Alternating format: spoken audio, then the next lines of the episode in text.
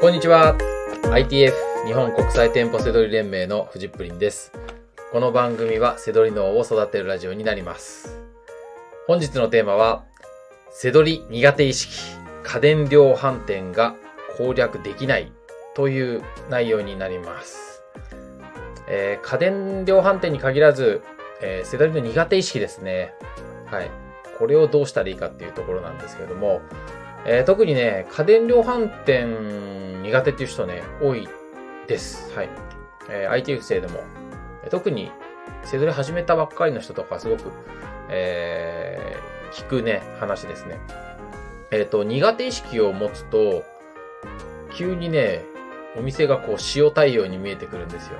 特に家電量販店とかね。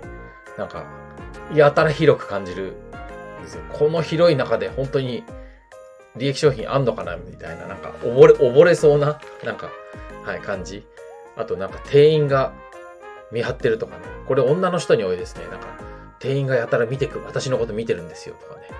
あの、自意識過剰です。あの、店員さんはお客さんの対応しなきゃいけないので、はい、お客さんがいたら、あの、はい、あの、意識してるので、あの、みんな見ますんで、はい。えー、あと、なんかこう、みんなライバルに見えるみたいな。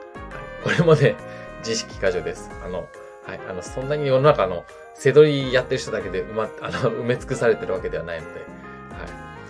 えー、とにかくですね、家電量販店、まあ、あの、今日ね、せっかくなんで、テーマに挙げて、苦手な人が多いんでね、そんな話をしたいなと思い、思います。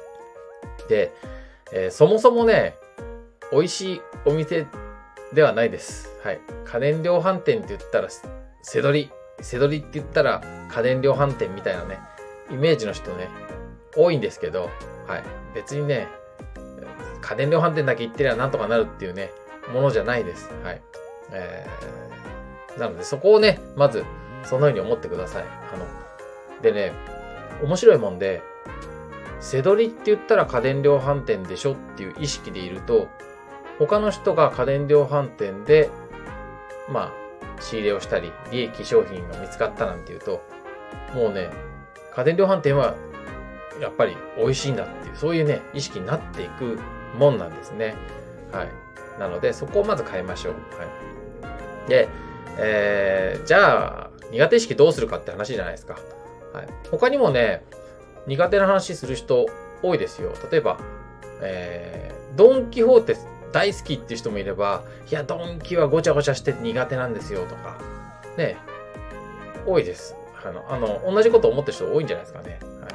あとね、イオンはもうなんか、どこにでもあって、もうなんか背取りしたいけど、利益商品が見つかる気がしないとかね。はい。それはもう、それはなんかあなたの問題ですからっていうかさ、その、決めつけてるだけですからっていうね、あの、ことなんですけど。はい。とにかくね、苦手意識って、えー持ってしまうと悪循環がね、起きるじゃないですか。だそこをどうしたらいいかってことなんですよ。はい。じゃあ、苦手意識を持つことで、こう、減ってしまう行動は何かっていうことなんですよね。デメリットですよね。はい。本来行動しなきゃいけないのに減ってしまうっていうね、こと。はい。で、苦手意識があると、えー違和感を探せなくなります。まあ、違和感っていうのは僕のあの書籍ですね、セドリの思考法でもあの話してるんですけれども、これは利益が出るかもしれないっていう勘ではなくて、えーお店の、えー癖であったり、えー値札の状態であったり、えー利益商品が見つかる可能性が高い場所、ポイント、そういうものをね、違和感って言ってるわけです。で、そんなものないよっていう人もこれ聞いてる人いると思うんですよ。セドリ始めて、これからやる人。だけど、あなたがお店に行ったら何かしら検索するわけじゃないですか。あ、これもしかしたら利益出るかもしれないって。まあそこが最初の違和感ですよね。で、その違和感のポイントが、まず手が出なくなります。探せなくなります。苦手意識があるせいなだけで。美味しい、この、あ、このお店はいいかもしれないと思ったら結構片っ端から検索するもんです、人間って。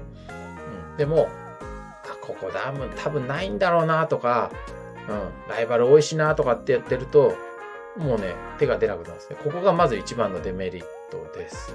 はい、だから、けあの違和感が見つからなくなる、見えなくなるっていうのが違和感ですね。はい、あとは、もう一つ似たような意味になりますけども、やっぱり苦手意識がああるせいで出なあの減ってしまうのは、えコード、あ、検索数。検索数です。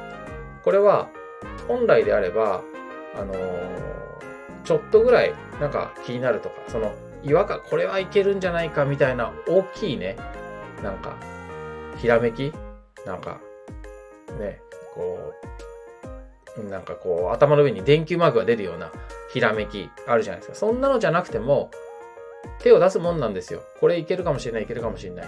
いや、もう片っ端からもうこれ、利益商品絶対探そうみたいな、そういったね、え検索数がなくなってしまうんですね。うん、で検索数っていうのは、検索数があって、その中の確率何パーセントかが利益商品だって考えるべきなんですよ。運とかじゃないですから、セドリって。実力ですから。はい。そう考えると、その検索数っていうのは、分数で言ったら分母なわけです。で、分子が利益商品だとするじゃないですか。だそこの、えー、検索数が減ってしまうっていうことなんですよね。うん。なので、えー、苦手意識でまずまず違和感のポイントが見えなくなる。検索数が減ってしまうっていうのが、もう、デメリットですね。減ってしまう行動。あとはね、えー、苦手意識を持つことで、えー、あ、苦手、なんで苦手意識を持ってしまったかっていうとこなんですよ。足りないものは何なのかっていうことですよね。あなたに足りないものは何なのか。ごめんなさいね。あなたって言っても、多分、あの、めちゃくちゃ上手い人とかいて、ふっ俺様に足りないって言ってるのかいみたいな人もいるかもしれないですけど、聞いてないか、そんな人は。はい。はい。まあまあ、あの、苦手意識が、あの、あ苦手店舗で、ね、苦手店舗だって言ってる人にとって、ね、足りないものは何なのかっていうことなんですけど、はい。商品知識、ね、経験でしょうかっていうことなんですけど、じゃないですね。はい。これね、確かにね、この商品利益ですますっていうのを知っていれば、嬉しいですけど、それで人生が変わるような、あの、背取りで稼いでいくことはないです。はい。で、その知識を自分で貯めていくとしたら、それはめちゃくちゃね、インプットする時間、調べる時間、めちゃくちゃかかるじゃないですか。はい。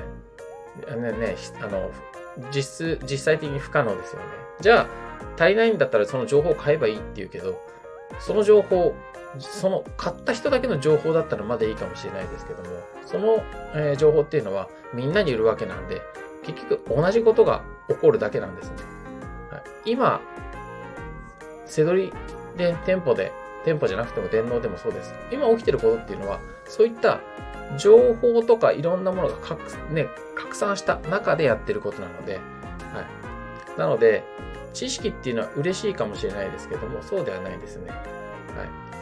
まあだから、まあそ、それだけでね、通用するものではないです。もちろんあったらプラスになってくんですけど、それはだから、土台があってそこにプラスするもんなんですよね。はい。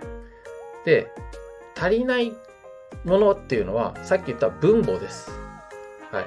なので、分母を増やしてください。はい。だから、えー、苦手だと思うんだったら、当たり前ですけど、もう、もう見えないんだから、違和感とか。どこ検索したらいいか見えないんだから、とにかく片っ端から検索してみてくださいってことなんですよ。はい、もし嫌だったらそこ出ちゃって、得意なお店で片っ端から、よっしゃ、ここでやるぞっていうんで検索するってのも全然ありですしね。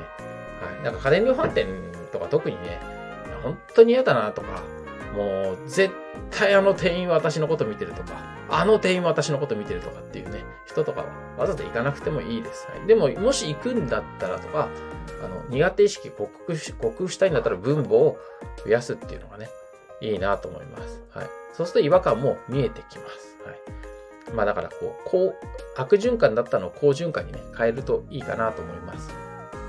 これね、実はね、あの ITF で出た話題なんですよ。ね、あの、家電量販店苦手っていうのね。で、その中の一つは、面白かったのはね、あえて、こう、M な行動をとってみるっていうね、例が出て、あの、例えが出て、はい、その方のね、あの、友人がボディービルダーで、はい、なんか、こう、あえて 自分をいじめてみると、なんかこう、新しい扉が開くってね、なんかそんなことがあるそうです。はい。でもまあちょっと、悪い回答じゃないかなっていうかね、なんか大正解じゃないけど、まあ結構的を得た話なんじゃないかなと思います。はい。で、えー、苦手意識を持ってる人に最後、えー、ここが大事です。えー、検索数って言ってますけど、はい。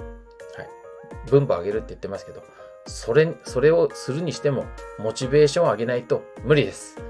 はい。あのー、ダメなんじゃないかなってやっててもダメです。えー、どうせ背取りするんだったら、ね、ちゃんと目標を持って、えー、しっかり稼、もう絶対稼ごうとか、人生変えようとか、そんぐらい、そういう、なんかこう、モチベーション上げていくと、あの、あらゆることがね、あの、良くなっていきます。検索数も上がっていきます。はい。家電量販店も得意になります。はい。ということで、えー、本日の放送は以上になります。最後までご視聴いただきましてありがとうございました。バイバーイ。